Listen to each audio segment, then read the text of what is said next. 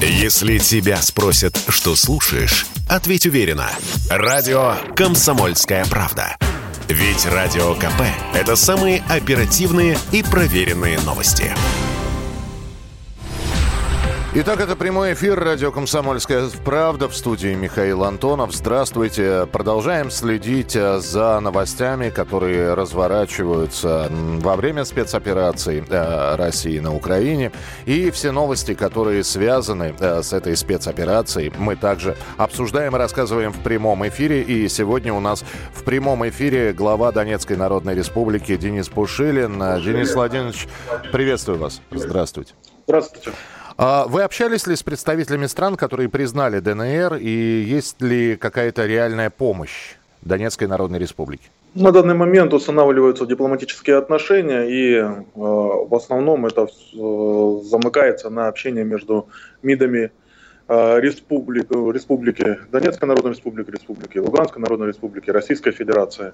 Э, помощь оказывается в рамках специальной операции, то есть и наши подразделения продолжают освобождать территорию Донецкой Народной Республики, Луганской Народной Республики э, при огневой поддержке э, Российской Федерации. Ну вот Мария Захарова сегодня, официальный представитель МИДа, сказала, что военная операция идет строго по плану, и это действительно так? Да, э, операция идет по плану, графики выдерживаются с учетом даже того, что есть определенные трудности, связанные с тем, что националистические батальоны, которые окопались, ну, в частности, э, в большей степени в Мариуполе, они продолжают прикрываться гражданским населением как живым щитом. Те договоренности о гуманитарных коридорах, к сожалению, э, не выдерживают никакой э, критики, имеется в виду позиция украинской стороны, то есть они, по сути, блокируются на местах. Если говорить про Мариуполь, то подразделениями нацбатов э, выстраиваются заградительные баррикады, происходит минирование э, вот тех дорог, по которым должны выезжать гражданские лица, требующие перемещения в безопасное место. И буквально вчера вот подорвалась очередная машина на минах, установленными, установленной вооруженными формированиями Украины. Накануне вы сообщили, что э, в штабе правого сектора, запрещенной организации в России, нашли э, ноутбук, там были разведданные как раз э, и о Донбассе, там речь шла, и про Крым, и более того, там еще и маркировки НАТО, НАТО стояли. А, это планы по нападению, по захвату. Можно ли э, сейчас от вас какую-то подробную информацию об этом узнать? Информация, которую нам удалось получить в результате того, что данные, э, э, скажем так, э, ноутбука нами были получены, то есть и на тех данных там мы можем говорить о том, что там были карты достаточно подробные, детализированные с местонахождением наших военных позиций, военных объектов, других стратегически значимых объектов критической инфраструктуры, ну не только наши, но и Крыма. И согласно дополнительным материалам, то есть картам с детальным описанием, то есть вот, обстановки в Крыму, а также данными, которые мы получили от пленных военнослужащих вооруженных формирований Украины, можно говорить, что действительно Э, планировалась единовременная операция э, по зачистке Донецкой Народной э, Республики, Луганской Народной Республики, а также нападение на Российскую Федерацию, ну, в частности, на Крым. Предположительная дата, исходя из тех данных, которые у нас есть, это вот 8 марта. То есть сыгра... из... сыграли на опережение, Денис Владимирович, я так правильно понимаю?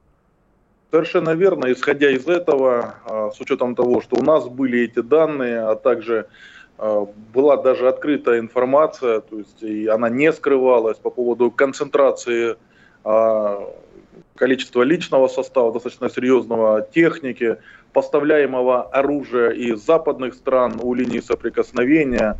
Вот, э, мы можем сказать, что э, действительно здесь сработали на опережение, и э, позволило, это позволило нарушить планы противника и уничтожить гражданское население в количестве, ну, наверное, это могло бы исчисляться сотнями тысяч. Угу. Я видел видео, и эти видео есть, которые сняты в ДНР, когда в освобожденных населенных пунктах целые склады вооружения, причем иностранного вооружения, иногда не распакованного вооружения. И складывается такое ощущение, что сейчас ДНР и ЛНР, ну, а те территории, которые освобождаются, переполнены оружием. И здесь, конечно, вопрос о том, а, а что дальше-то. И демилитаризация это хорошо, и сколько еще этого оружия никому не известно. Действительно, это является большой проблемой, если учитывать еще и биологические лаборатории, если учитывать еще другую дополнительную а, информацию разведданных, то э, это вызывает еще больше вопросов. Огромнейшее количество вооружения, но это, этого хватило бы не только на Донецкую и Луганскую Народную Республику. 14 день операции в Донбассе. А, вот за эти две недели мы каждый день говорим о том, что ДНР и ЛНР продвинулись вперед на столько-то километров, иногда на столько-то метров. Сейчас еще и регулярно устанавливается режим тишины. Все-таки сколько освобождено и сколько пленных? Есть ли какие-то точные цифры? Пленных и, или, или перешедших на сторону, то есть отказавшихся воевать, э, сложивших оружие? На данный момент освобождено 74 населенных пункта Донецкой Народной Республики. А, продолжаем продвигаться. А, Мариуполь является сложной точкой. Волноваха практически дозачищена уже и а, уже и поднят флаг на одном из административных зданий Волновахи. Ну, кстати, там, там же находился штаб противника совсем недавно. А, что касается э, еще дополнительно, ну, вернее, следующих населенных пунктов, это тоже достаточно э, крупные города, это предстоит э, чуть позже, но там есть определенный военный замысел, поэтому ну, тоже понимание есть, как двигаться и дальше в рамках тех планов и тех графиков, которые присутствуют. Значит, что касается тех, кто сложил оружие, в Донецкой Народной Республике у нас сейчас таких содержится 115 человек. А, их бы было гораздо больше, и поступают сигналы всевозможные, но а, те бригады, те подразделения вооруженных формирований Украины, которые доукомплектовывались а, нацбатами, националистическими подразделениями, ну, по сути, в этом вся сложность. Эти нацбаты выступают в роли загряд-отрядов. Те, кто даже заводит, заводит разговоры такие о том, что целесообразно, наверное, было бы, чтобы остаться в живых, сложить оружие, они уничтожаются в буквальном смысле слова вот э, как раз этими представителями националистических подразделений. А, вот такая ситуация. То есть э, вот эти вот истории о том, что человек хотел э, сдаться, выходил к российским войскам, к, к войскам ДНР, ЛНР, ему стреляли в спину, это подтверждается? Абсолютно точно это подтверждается как по отношению к военнослужащим э, регулярной армии украинской, так это подтверждается и в отношении тех людей э, гражданских, которые просто хотели воспользоваться гуманитарными коридорами.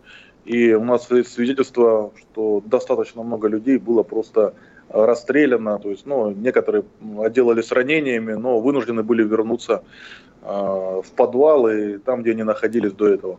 А, Денис Владимирович, вы сейчас сказали слово «свидетельство». Я вот сейчас обращу на него внимание. То есть вы собираете информацию, чтобы потом ее можно было представить мировому сообществу.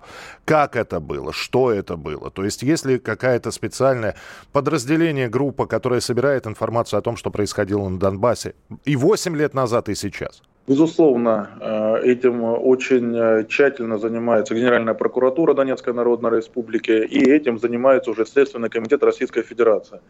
Таких преступлений множество, но ничто не должно остаться без внимания. Это потребуется уже после окончания операции, после того, как будет э, Украина демилитаризирована, денационализирована, и суды и должное возмездие в отношении каждого военного преступника должно прийти. Мы, когда общаемся с нашими журналистами и корреспондентами, которые на Донбассе находятся, они все-таки регулярно сообщают про обстрелы, и в последнее время обстрелы территории Донбасса участились. Э, это говорит о том, что силы против... противника прибывают, а другие, наоборот, говорят, они стараются во время отступления просто израсходовать весь свой огневой материал, вот, и поэтому не глядя, не прицельно, да, а просто по жилым массивам э, стреляют. Вот э, по поводу участившихся обстрелов, ваше мнение? Ну, здесь э, очевидно, исходя из той информации, которая у меня есть, это те э, подразделения, которые были напичканы оружием, которые были напичканы и э, артиллерией, и боеприпасами, э, и они, находясь уже в отчаянии, понимая свою участь, э, Многие из них уже практически находятся в котлах на отдельных участках э, линии соприкосновения. Вот, они используют имеющееся оружие и приходят к хаотичному обстрелу городов э, и районов республики. Я вам скажу, что там Донецк, Горловка, там, Докучаев, достаточно крупные города, и здесь, э, когда они открывают огонь, ну, промахнуться трудно э, мимо э, жилых кварталов, и вот э, таким образом они наносят ущерб как и гражданской инфраструктуре, но и что самое Здесь э, печальное, что э, страдает гражданское население, получает ранения и, увы, погибают. 17 числа погибло 26 человек и 148 э, гражданских было ранено. А, про участие иностранных наемников на стороне ВСУ говорится очень много. А, есть ли подтверждение этой информации? Приходилось ли встречаться с ними? И кто эти, из каких стран эти люди? А, перечень стран тоже для нас понятен. Это и Грузия, это и Турция, это и Италия, это и Испания, это и Германия, ряд других стран.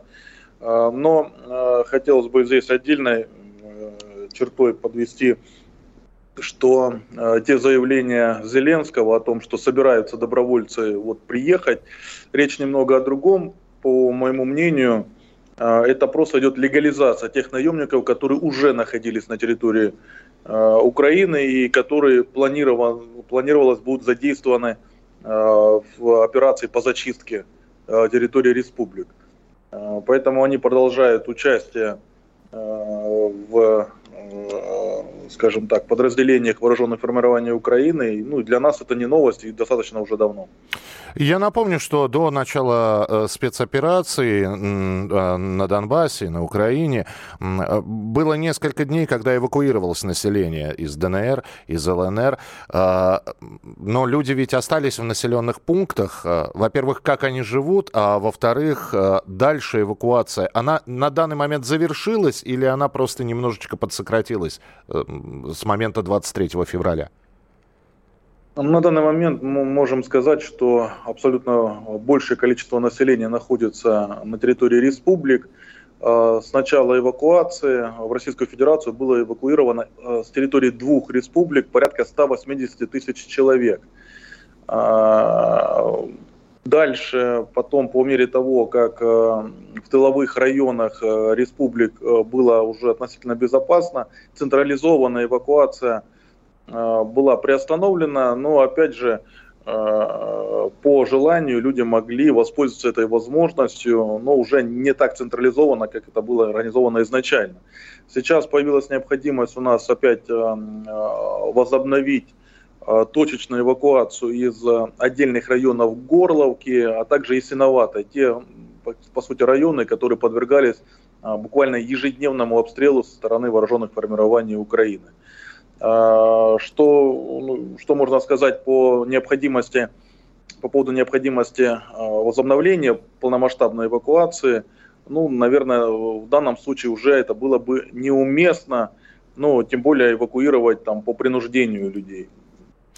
Поэтому здесь находится. Напоминаю, друзья, Денис Пушилин, глава ДНР, у нас в прямом эфире. Э, Денис Владимирович, ну мы про эвакуацию поговорили, но э, вы, опять же, э, цитируя вас, сообщили о скором завершении мобилизационной кампании в ДНР. И тут опять появились... Друзья говорят, друзья, партнеры, коллеги, товарищи говорят, что людей достаточно. Недруги говорят, люди заканчиваются. Э, ну, наверное, стоит пояснить, почему мобилизационная кампания медленно, но верно подходит к своему концу. Э, мобилизационная кампания действительно, действительно подходит э, к завершению, и сейчас последние шаги связаны с комплектованием резерва. А резервы, да и в принципе мобилизованные, нужны для того, чтобы обеспечивать в первую очередь безопасность, правопорядок в освобожденных населенных пунктах а, на передней линии, то есть штурмовые подразделения, то есть это профессиональные военные, а, которые давно уже обстреляны и которые то есть, проходят службу по контракту. Не затаился ли кто-то на освобожденных территориях? Опять же, вспоминая события до 23 февраля, было несколько попыток терактов, а, взрывали а, машины, а, арестовывались, но задерживались люди, которые хотели вести подрывную деятельность на территории ДНР и ЛНР.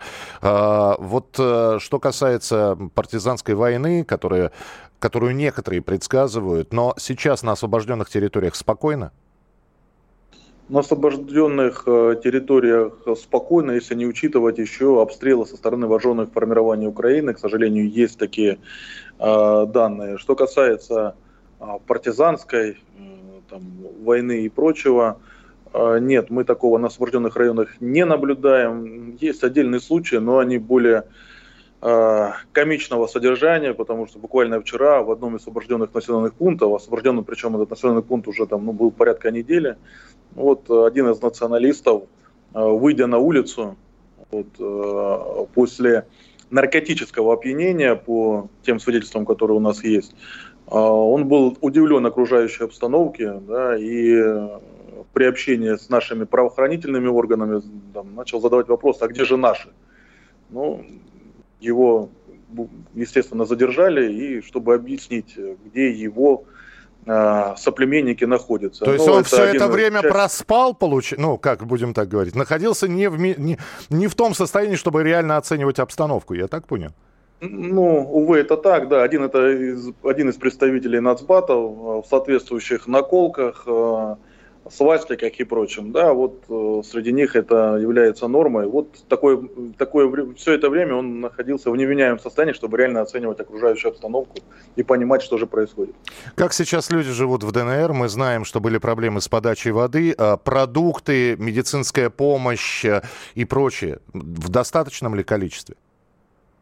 Что касается воды, остаются сложности, и вода в отдельных районах, населенных пунктах подается по графику. Связано это с тем, что вооруженные формирования Украины э, своей целью видят объекты инфраструктуры, и один из водоводов поврежден, поэтому и сейчас пока еще нет возможности его отремонтировать, ну, в плане обеспечения безопасности ремонтным бригадам.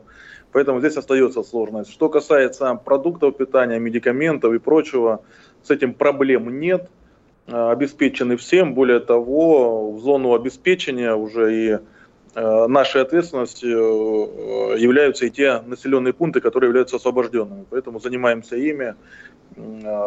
Как только там становится безопасно, как только там уже провели мероприятия правоохранительные органы, начинает работу штаб по оказанию помощи освобожденным территориям и в полной мере там оказываются услуги, ну, включая уже 7 числа начались выплаты пенсий тем, кто успел подать документы и зарегистрировался в нашем Министерстве труда и социальной политики. И вот с 10 числа завтрашнего дня начинаются выплаты социальных пособий. Вы говорили про заминированные дороги, в частности, вот э, заминированные дороги по гуманитарным коридорам в Мариуполе и Волновахе, а плюс еще сообщение о том, что отступая батальоны минируют мосты и прочее. Поэтому у саперов работы, наверное, и достаточно сейчас, и будет еще.